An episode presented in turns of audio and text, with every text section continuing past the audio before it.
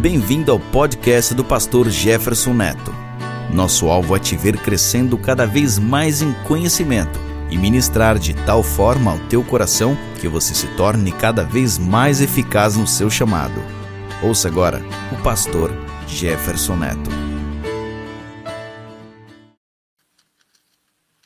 Pega sua Bíblia comigo. Vamos no livro de Jonas, capítulo 1.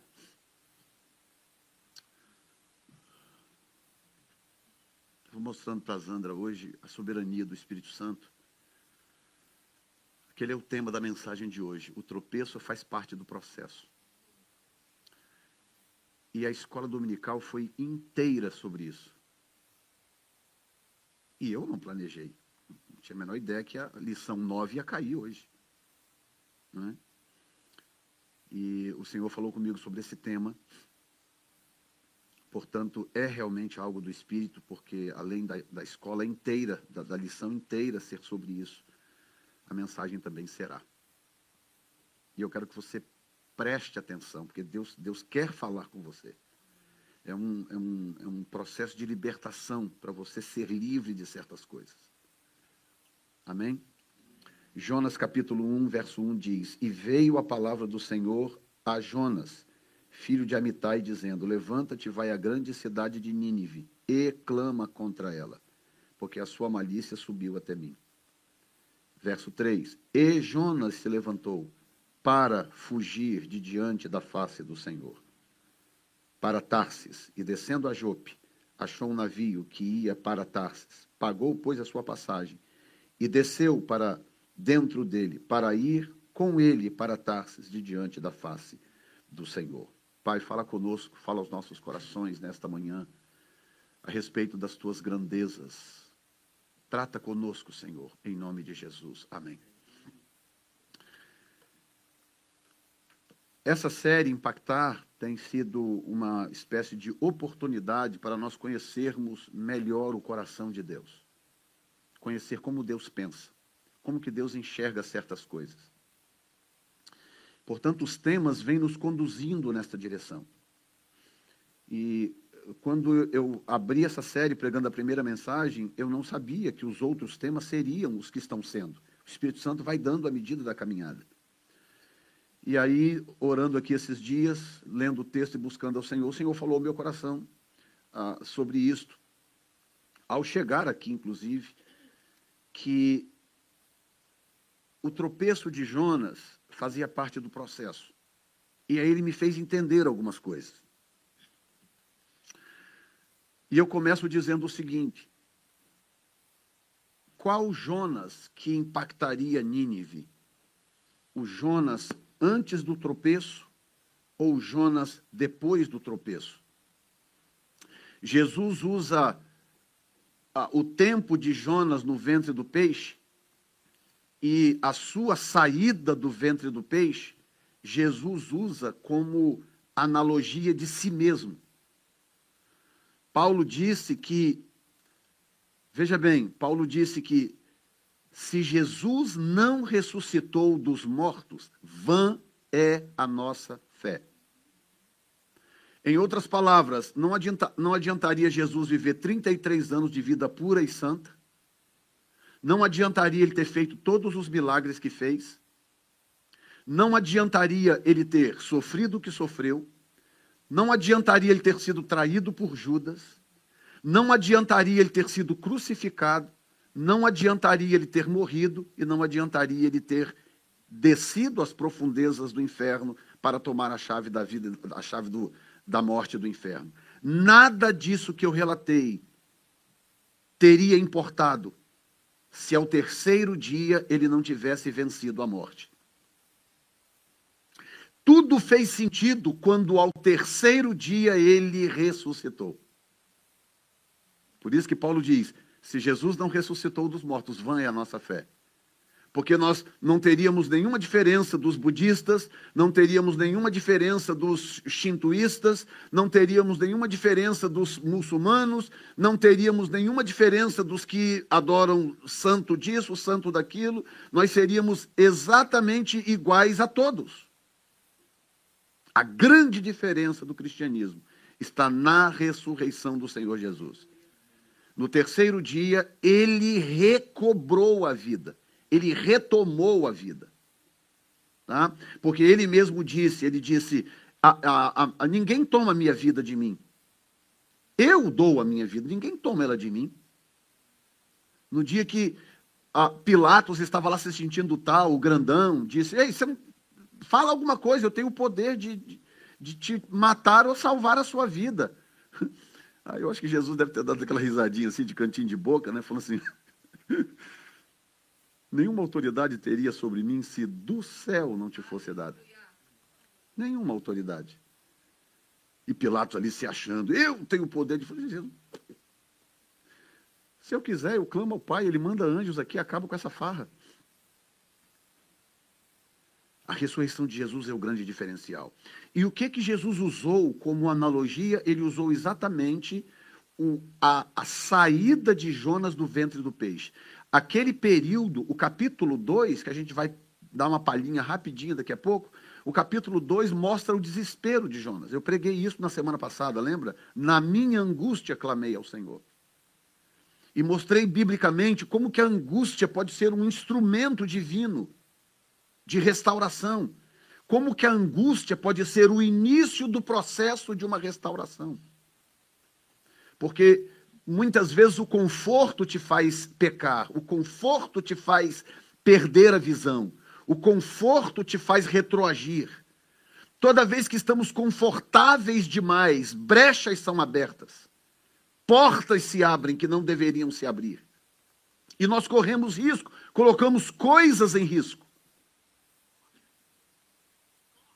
E aí o Senhor usa então o quê? O Senhor usa a angústia como um instrumento, como um gatilho que dispara o processo de restauração.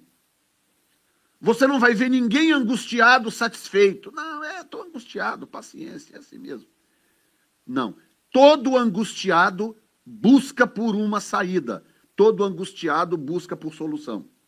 Na minha angústia clamei ao Senhor. E ele me respondeu, diz Jonas. Portanto, se Jonas não tivesse tropeçado aqui no começo do livro, nós não teríamos aquele quebrantamento do capítulo 2. E hoje eu não tenho muito tempo, eu tenho que ser o mais, o mais sucinto possível na mensagem. Eu quero apontar para você outros casos na Bíblia, onde o potencial da pessoa apareceu depois dos seus tropeços. Por que, que isso é importante? Porque a, o, o diabo está de plantão. O diabo é aquele acusador de plantão. Né? Alguns de nós aqui já fez talvez coisas exorbitantes na vida, né? Quanta besteira talvez nós já fizemos na vida. Quantas decisões erradas já tomamos. Quantas quantas quantos pecados já cometemos. Quanta coisa já fizemos na vida que se possível a gente gostaria nem de lembrar que aquilo aconteceu. A gente não quer lembrar de certas coisas porque elas nos traz vergonha. Elas surgem à nossa mente como um opróbio, aquilo nos envergonha. Meu Deus, eu fiz aquilo. Agora, de volta à sobriedade, agora que a gente reco recobra a sobriedade, que a gente retoma o bom senso, a gente olha para trás e fala: Meu Deus, era eu mesmo. Sim ou não? Sim ou não? Estou pregando para alguém aqui nesta manhã? Pode falar que é verdade, porque eu sei que é verdade. Eu sei que você já aprontou poucas e boas. Sim ou não? Como é que o senhor sabe, pastor? Porque eu já aprontei poucas e boas. Nós somos iguais. Aí o diabo de plantão, o carcará, o cabeçudo. Hã? É ou não é? Está de plantão. Para quê? Para te acusar. E aí ele vem como acusador para dizer: não, você, o quê? Agora, depois que você aprontou tudo isso, você está querendo virar crente? Já viu no Brasil assim, fulano agora passou a crente. Passou a crente. Depois que aprontou, fez e aconteceu, passou a crente agora. Aí tem um pastor no Brasil, no Rio de Janeiro, que tem ministério nos presídios, e tem uns vídeos dele no presídio, né? E orando, ministrando sobre as pessoas, expulsando demônios de preso, demônios de tráfico de droga, uma, uma, uma coisa realmente tremenda. E, e, aí, de vez em quando aparece no Facebook, aqui, acolá e tal. Aí eu fico olhando os comentários. A maioria, glória a Deus, amém, Senhor, aleluia, não sei o quê. Mas de vez em quando surge um comentário. É, depois que fez tudo que fez, agora que está preso, agora passa crente. Ou seja, a função do diabo é não deixar você perceber que o que quer que tenha acontecido com você no passado, seja qual, qual tenha sido o seu tropeço, a sua decisão errônea, a besteira que você fez, tudo isso acabou sendo usado por Deus como um instrumento para, primeiro, revelar quem você realmente era a sua natureza ruim, mostrar que em você não havia bem algum. Paulo disse: Em mim não há bem algum. Isso é Paulo falando depois já de apóstolo. Ele diz: Em mim, na minha carne, não tem bem algum. Romanos 7. O bem que eu quero fazer, eu não faço. O mal que eu não quero fazer, eu, eu acabo fazendo. Miserável homem que sou. Eu sou um miserável.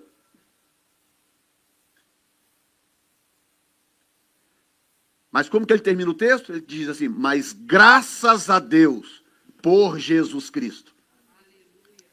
Porque Jesus Cristo é a, a, o grande diferencial. Jesus Cristo é aquele que veio exatamente para passar uma borracha em tudo isso e apagar. Os Jonas de antes eram Jonas que tinham um histórico. Né? Duas, duas ou três mensagens atrás. Tinha um histórico. Profeta. Homem de ímpeto, ímpeto profético conseguiu dobrar um rei ruim, é verdade. Mas não era um Jonas que estava preparado para abalar uma cidade, para trazer um avivamento numa cidade em três dias. Ele não estava preparado para isso. Ele estava arrogante demais, ele estava prepotente demais. Ele estava muito desobediente, cheio de vontade, daquele que confrontava a vontade de Deus com a sua própria vontade. Sabe, aquela coisa que ah, por aqui não tem, mas que tem na, sei lá, no Camboja pessoa que quer dobrar Deus com a sua própria vontade, que não entende que Deus é soberano e que lutar contra a vontade de Deus só vai te trazer dores. Lutar contra a vontade de Deus só vai te dar problema. Se você sabe que tem um chamado de Deus numa área, se renda, se prepare, estude. Esse é o ano para conhecer o Senhor. Pare de, de, de, de perder tempo. Deus não, Deus não perde tempo, porque Deus não tem tempo. Deus está fora do tempo. Eu perco o tempo. Talvez eu estou fazendo coisa hoje que eu poderia ter feito há 10 anos atrás. Perdendo tempo, coisas que vão acontecendo, a gente vai se envolvendo com, com, com as solicitudes da vida. Como se, como se essa vida fosse tudo, essa vida, e a gente fica, peleja, luta, e aquela coisa e tal, e de repente dá um, um, um ataque cardíaco, um infarto, fica tudo aí, fica casa, carro, fica tudo aí. Estão entendendo, gente? Por quê? Porque a, a, o que quer que para mim hoje seja muito valioso, nada disso importa. Pedro disse que todas as coisas que não, que não são inabaláveis serão abaladas. Ele diz: todas as coisas abaláveis serão abaladas. Todas. Sabe o que é todas? Todas. Tudo que você acha hoje que é seguro, que é firme, que te dá sustância, que te dá garantia, tudo isso vai ser abalado. Tudo, absolutamente tudo vai passar. E somente as coisas inabaláveis, aquelas que são eternas, aquelas que procedem de Deus é que permanecerão. Você pode dizer amém, Jesus? Sendo assim, o que, que Deus faz? Deus usa o processo do tropeço para trazer quebrantamento, reconhecimento da minha realidade, para que a partir daí então ele comece a suscitar aquela pessoa que ele quer usar, aquela pessoa que pode que pode a, a, re, a revelar ou executar o seu potencial máximo. Poderia dar muitos exemplos aqui. o, o, o Moisés que conhecemos, ele é antes ou depois do assassinato do egípcio? Está entendendo? E vai pensando aí, o Elias poderoso que nós conhecemos, que foi arrebatado, que citaram aqui, foi antes ou depois da, da, da covardia com Jezabel? O Davi que nós conhecemos, o homem segundo o coração de Deus, foi antes ou depois do adultério com Batseba? O Pedro poderoso cuja sombra curava, foi antes ou depois de negar Jesus? Aquilo que o diabo às vezes quer usar na minha história, no meu passado, como sendo um empecilho para eu, para Deus me usar no meu potencial máximo, segura firme aí, é exatamente o catalisador. É o que Deus pode usar, porque é a partir de situa certas situações que aconteceram na nossa vida que de fato houve quebrantamento no coração de alguns de nós. Pessoa que, sabe, nunca nunca passou por nada, aquela vida sempre exemplarzinha, sempre bonitinha, acaba acontecendo o quê? O que aconteceu com o filho mais velho da parábola do filho pródigo. Quem é o centro da parábola? O pródigo. Por quê? Porque depois do tropeço, reconheceu, caiu em si, reconheceu o valor do pai. Falou, mas que besteira foi essa que eu fiz? Eu estou aqui agora comendo bolota de porcos, sendo que os, os, funcionários do meu pai têm pão em abundância e têm tudo. Não, me voltarei para lá e direi: Pai, pequei contra ti. Mas aí tem o, o exemplo de fidelidade, o paradigma da fidelidade, que é o filho mais velho que está em casa, que nunca saiu, que nunca usou drogas, que nunca isso, que nunca aquilo, nunca divorciou, nunca, nunca, nunca, nunca, nunca. É o paradigma da... Isso é ruim, pastor? Não, não é ruim. Não é isso que eu estou dizendo. O que eu estou dizendo é como que isto pode ser enganador. Como que pode ser enganoso isso? Aí, quando o filho voltou, o mais velho revelou a verdade do seu coração. Ou seja, o seu coração estava cheio de orgulho, cheio de autojustiça. Porque não, mas como? Esse cara fez isso, fez aquilo, agora o senhor recebe da capa para ele, mata um cabrito e tudo. Eu estou em casa, nunca fiz nada disso. O senhor nunca matou um cabrito para mim? O pai falou, mas eu não estou entendendo. Como assim? Os cabritos são todos teus. Os cabritos são teus. Você pode matar quantos cabritos você quiser. Eles são teus. Mas o que, que revelou-se no coração dele? Uma autojustiça uma sensação de mérito.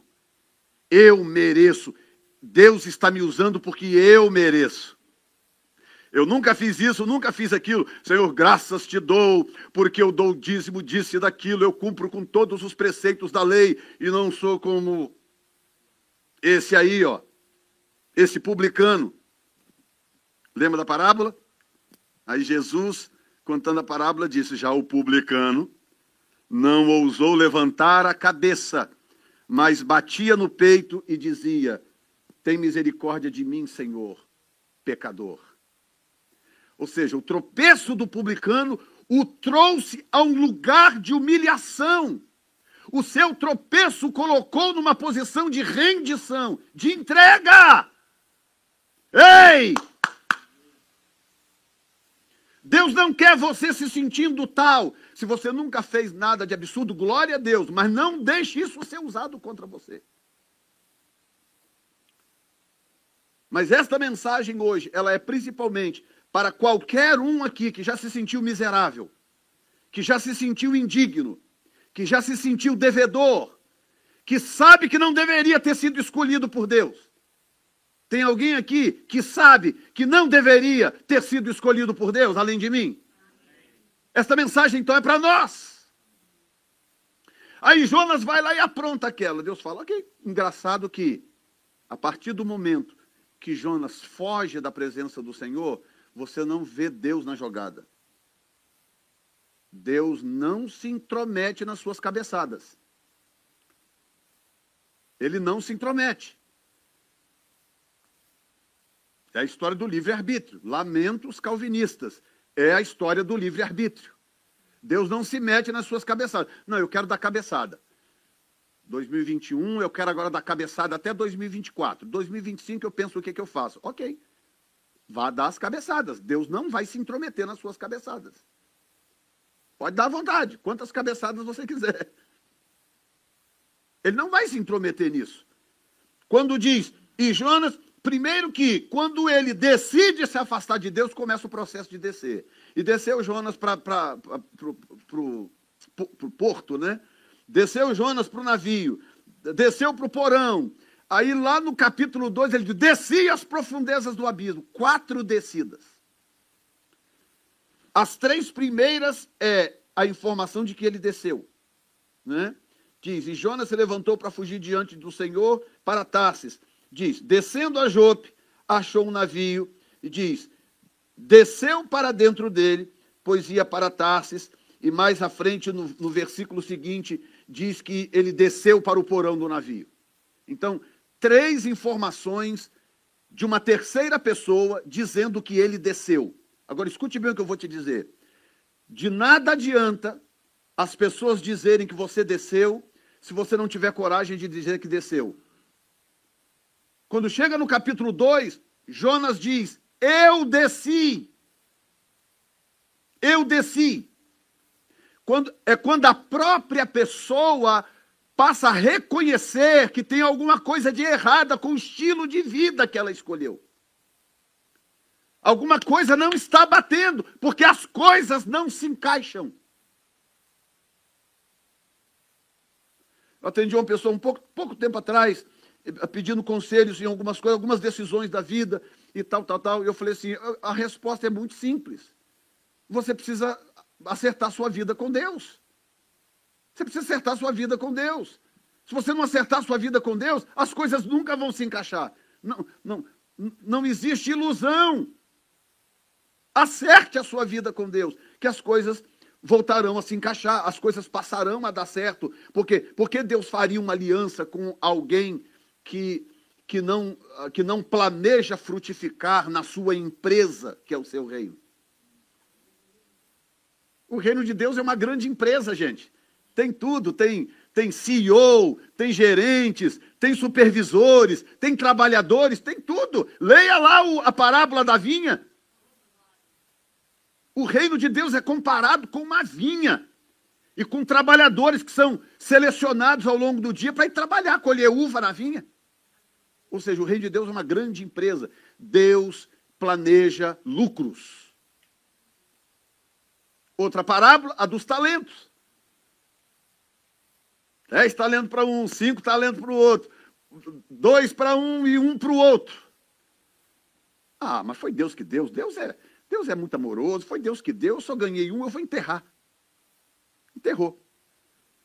Aí quando vem, então o senhor, ok, cadê você? Ah, o senhor me deu cinco, primeiro é cinco, né? O senhor me deu cinco, está aqui, dez talentos. Ok, muito bem, pode entrar. Ah, o senhor me deu dois, multipliquei, aqui tem quatro. Ok, aqui está. Você, ah, o senhor, só, o senhor só me deu um, né? É. Então, eu estava ocupado demais, senhor sabe como é que é a vida, não sei o que lá, tinha que trabalhar, tinha que pagar aluguel, não sei o que, papapá. O senhor sabe, eu não tinha documento, ttt, ttt, começou a dar aquele monte de explicação. Aí o que, que eu fiz? Eu enterrei. Mas, ó, tá aqui, ó. Tirou, bateu assim a poeira, tá aqui o seu talento. Aí aquele senhor, que é um, que é uma, é um tipo de Deus, pegou e falou assim: você, você é um servo mau. Você é um servo mau.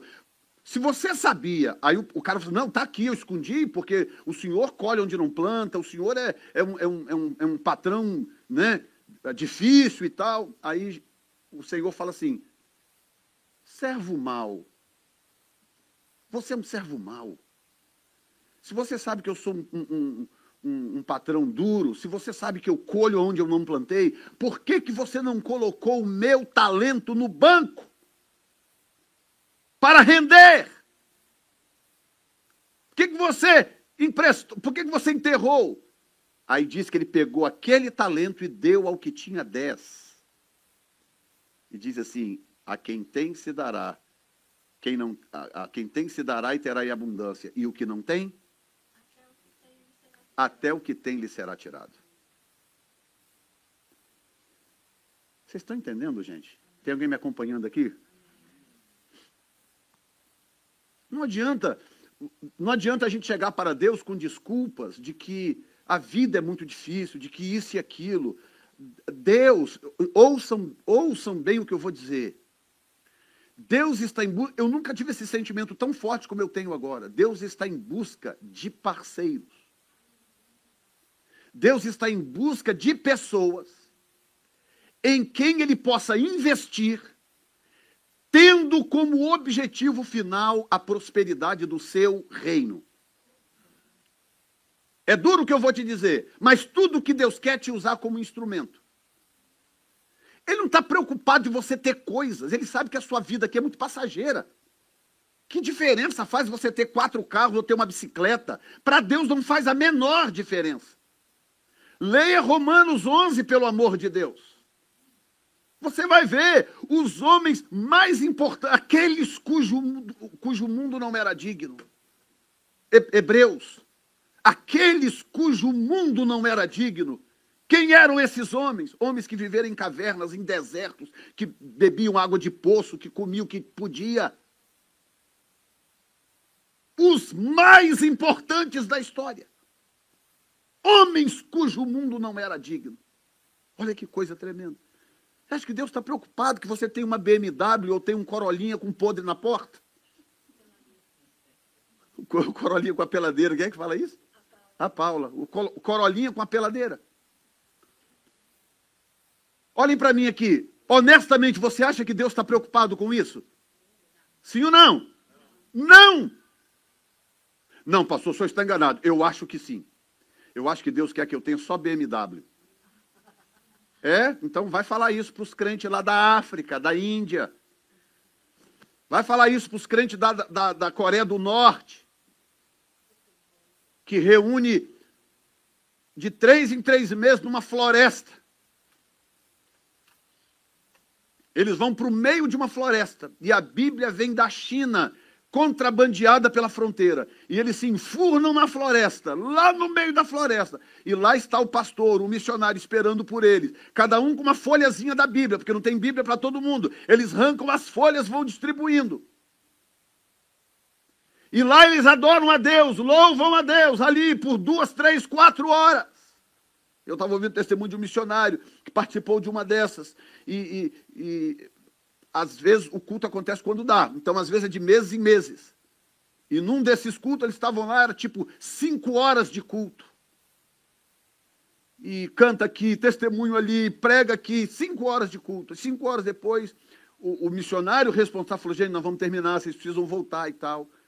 Aí o pessoal com lágrima, lágrima nos olhos, falando assim: será que nós não podemos ficar pelo menos mais meia hora? Pelo menos mais meia hora, porque eles não sabem quando de novo eles vão poder ter aquela oportunidade.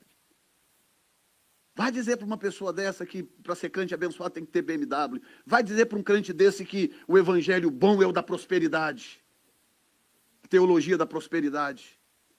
Deus não está preocupado com isso. Para Deus, se você mora numa casa de oito quartos, se você mora numa, numa, numa tenda de camping, para Deus não faz a menor diferença. Porque Ele sabe que daqui a alguns anos isso passa e você vai estar com Ele para sempre, morando numa mansão no céu. Alô? Ok, pastor, então eu não estou entendendo, só me confundiu agora. Então por que, que Deus me daria coisas? Ele te daria coisas porque para estabelecer o reino na terra, ele precisa de coisas.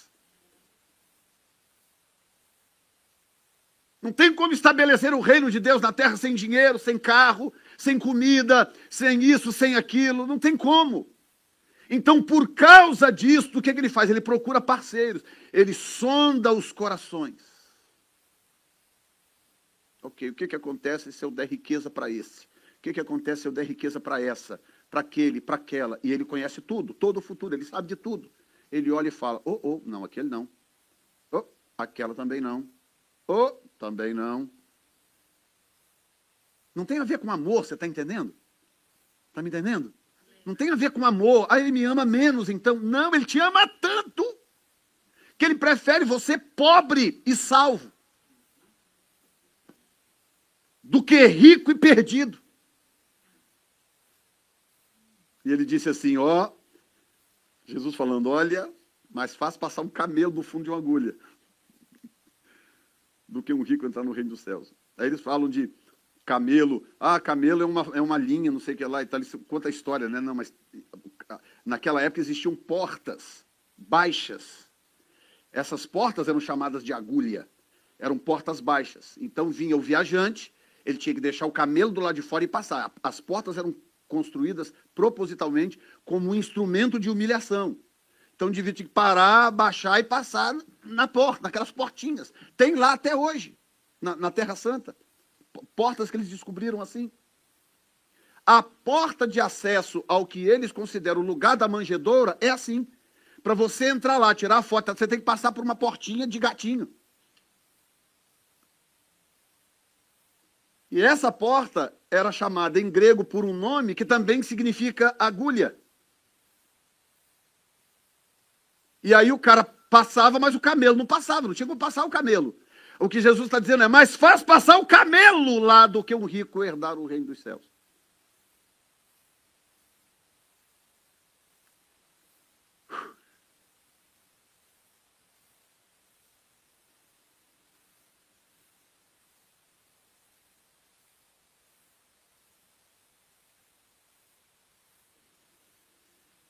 O amor de Deus é tão fantástico, tão fantástico, tão fantástico, que ele me protege de mim mesmo. De mim mesmo. Pega aí uma criança aí, o Lucas, o Lucas. Lucas, papai, eu quero, um, eu quero uma moto. Não precisa ser aquela 750, papai. Eu quero uma moto menorzinha. 250 cilindradas. Mas eu quero uma moto. Eu quero uma moto, eu quero uma moto, eu quero. Se o dono for doido e não amar o menino, ah, quer uma moto? Ok, está aqui, meu filho. Ó, é aqui, você senta aqui, pé, pé aqui, vira esse negócio aqui, ó, tá? Mas se ele amar o menino, fala, pode espernear à vontade, bate a cabeça ali, faz, rola no chão, faz o que você quiser. Moto você não vai ter, agora não. Nunca. Não sou doido. Prefiro ter você comigo como filho do que, do que você montado numa moto. Está entendendo? Daqui a 20 anos, Compra três motos, não tem problema. Quando chega a hora certa, pode ter.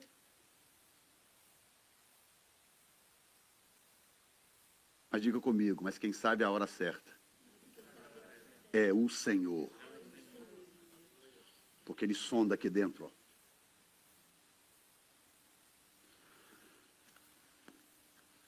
O que fazer em tempos de tropeço?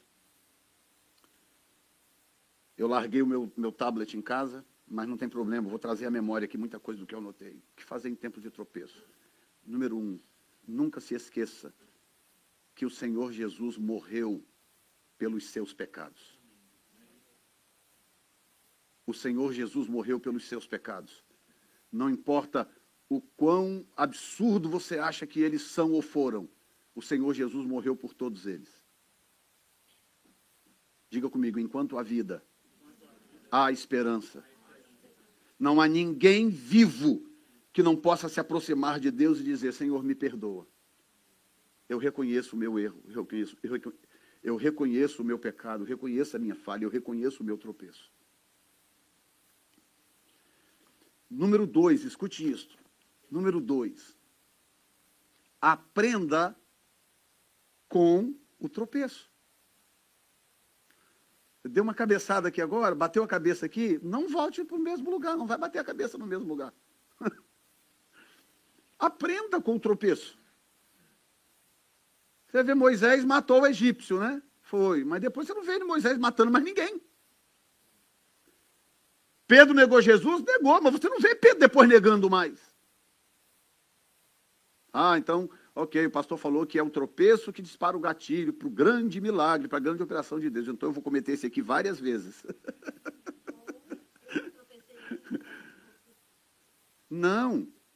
O que o Senhor está dizendo é: o que quer que tenha acontecido lá atrás, não deixe o diabo usar isso contra você.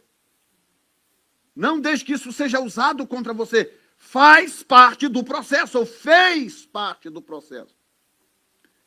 Hoje, Jefferson Neto é a soma de todos os acertos e de todos os erros cometidos. Esse é Jefferson Neto. Bateu no liquidificador e deu o que vocês estão vendo aqui. E Deus fez uso de e Deus sabe usar absolutamente tudo. As experiências boas, ele usa para compartilhar com outros. As experiências ruins, ele usa para aconselhar outros.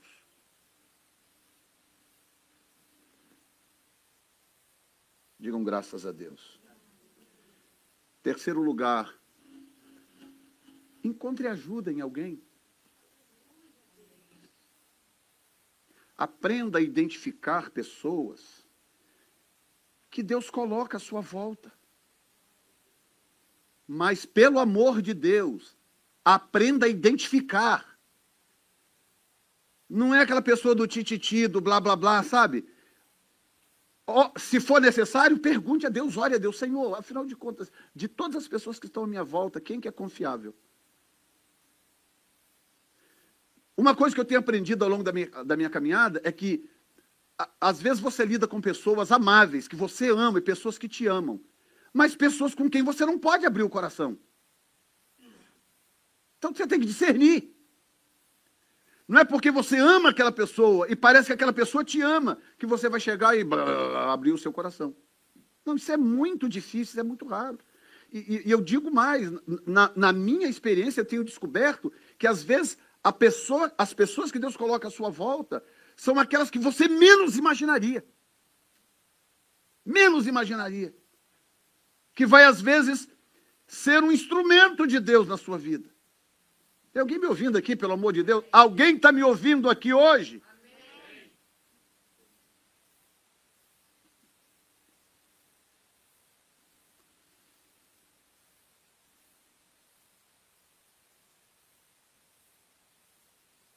Quantas vezes ao longo da história que Deus pegou pessoas com uma história completamente destruída, destruída. Exemplo, Saulo de Tarso. Uma história destruída, não ia não ia dar a lugar algum aquele homem. Um perseguidor da igreja. Um matador de, de, de cristãos. Não sei nem se eu chamo de tropeço, talvez um mega tropeço. Mas o que, que, o que, que provavelmente passou no coração do Senhor?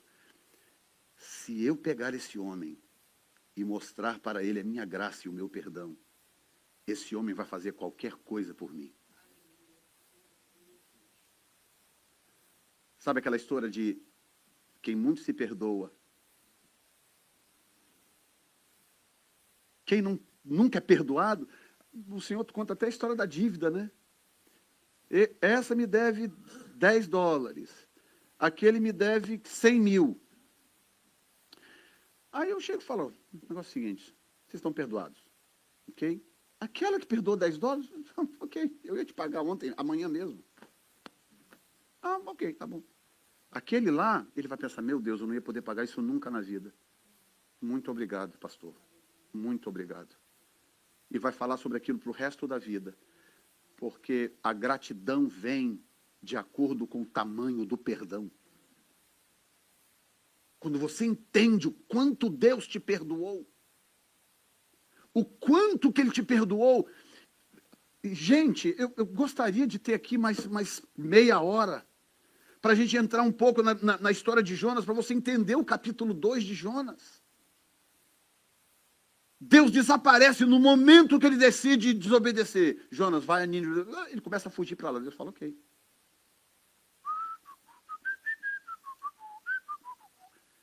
Pastor, o senhor está dizendo que Deus assovia? Eu não, é o profeta Isaías que diz que ele assovia.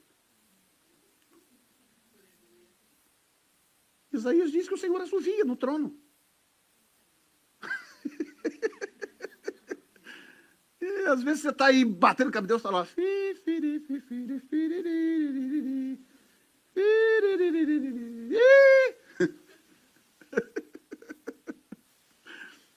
Entendeu? Deus está tranquilão. E Jonas começou. Aí desce. Aí desce de novo. E desce de novo. Daqui a pouco desci. Aí ele fala: desci para as profundezas do abismo. Deus sumido. Deus não fala nada. Deus não aparece. Deus some da jogada. Aí quando Jonas começa, na minha angústia clamei ao Senhor. E ele me respondeu. E tal, a minha alma está, a minha alma está, ah, ele diz do verso, ah, e diz, lançado estou diante dos teus olhos. Todavia, tornarei a ver o teu templo, o templo da tua santidade. As águas me cercaram até a alma. O abismo me rodeou e as águas se enrolaram na minha cabeça. Eu desci até os fundamentos do monte, os ferrolhos da terra cercaram, e blá, blá, blá, blá, blá, blá. Ele começa, começa, angustiado, aquela tristeza profunda. Aí o Deus que desaparece no versículo 3, reaparece no capítulo 3, versículo 1, e diz: E Deus mandou que o peixe vomitasse a Jonas na praia. E o peixe foi lá e blá, põe Jonas para fora. E aí, quando o Jonas está ali se limpando ainda, vem a palavra do Senhor e diz: Vai a Nínive e prega a mensagem que eu te dei. Tipo, agora você está pronto. Pode ir, vai porque você está pronto. Depois desse tropeço absurdo, depois dessa cabeçada absurda, o quebrantamento que está no seu coração é tudo que eu preciso para fazer a obra que eu tenho para fazer. Alguém está aqui me ouvindo nesta manhã? Isso te liberta de alguma forma, porque para mim é maravilhoso.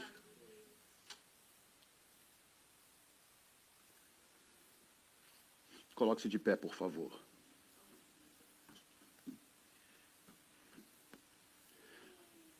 Aí eu fico imaginando Moisés, né? Foi lá cheio de autojustiça, o, o guardião do povo sofredor de Israel, vai lá e mata o egípcio, aí tem que sair fugido para o deserto. E lá se enfurna no deserto, 40 anos deserto adentro. Quantos anos? 40 anos. E aí Deus é, é muito interessante, escuta essa. Deus é muito interessante porque Deus não tem pressa também de nos fazer entender que Ele pode reverter a causa quando a gente faz bobagem. Às vezes Ele espera um tempo para causar aquela sensação de desamparo, sabe? Falando com alguém aqui hoje? Deus espera, às vezes, dar aquela sensação de desamparo, tipo, meu Deus, será que o Senhor esqueceu de mim? E olha que Deus nunca fez com ninguém aqui uma espera de 40 anos. Já fez com você alguma vez? Fez com você alguma vez? 40 anos de espera? Não. Mas às vezes ele faz um ano, dois, três, quatro, cinco. Ele faz. Fica aquela coisa, meu Deus, será que o que eu fiz foi tão grave que Deus não quer mais nada comigo? No caso de Moisés, 40 anos. 40 anos depois, Está Moisés num dia normal, numa rotina comum.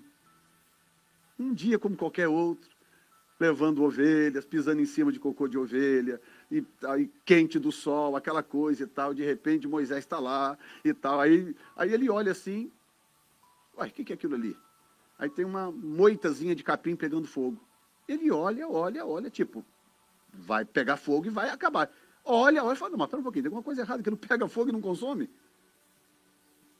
Ele não tinha ainda nem se dado conta de que ele estava diante de uma intervenção de Deus que ia mudar a história dele. Uma intervenção extraordinária. Ele fala: Não, eu vou lá ver. Me virarei para lá e verei esta maravilha. Quando ele. Ah, ei, para! Não dá nem mais um passo. Tira a sandália dos teus pés, porque o lugar que você está pisando é santo. Aí ele se deu conta que ele estava diante do sobrenatural quando parecia que Deus tinha completamente esquecido. Vai uma mensagem aqui, quem tem ouvidos ouça. Deus não se esqueceu das promessas que te fez. Não esqueceu.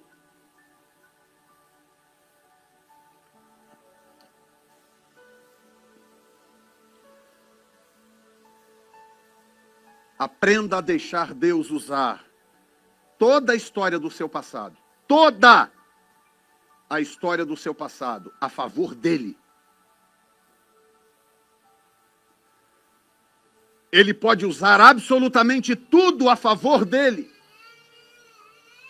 Porque ele é Deus. Você não pode, ele pode. E é o que ele está declarando nesta manhã. Feche os seus olhos. Te dá uns segundos para você dizer para Deus se esta palavra te impactou de alguma forma.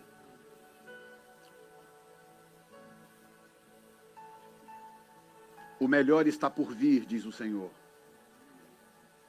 O melhor está por vir. O melhor está por vir.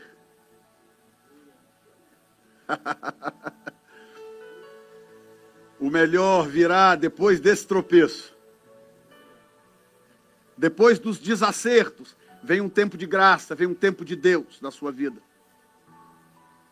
Você não é menos amado hoje. O amor de Deus por você é o mesmo, ele nunca mudou. Ele te ama profundamente.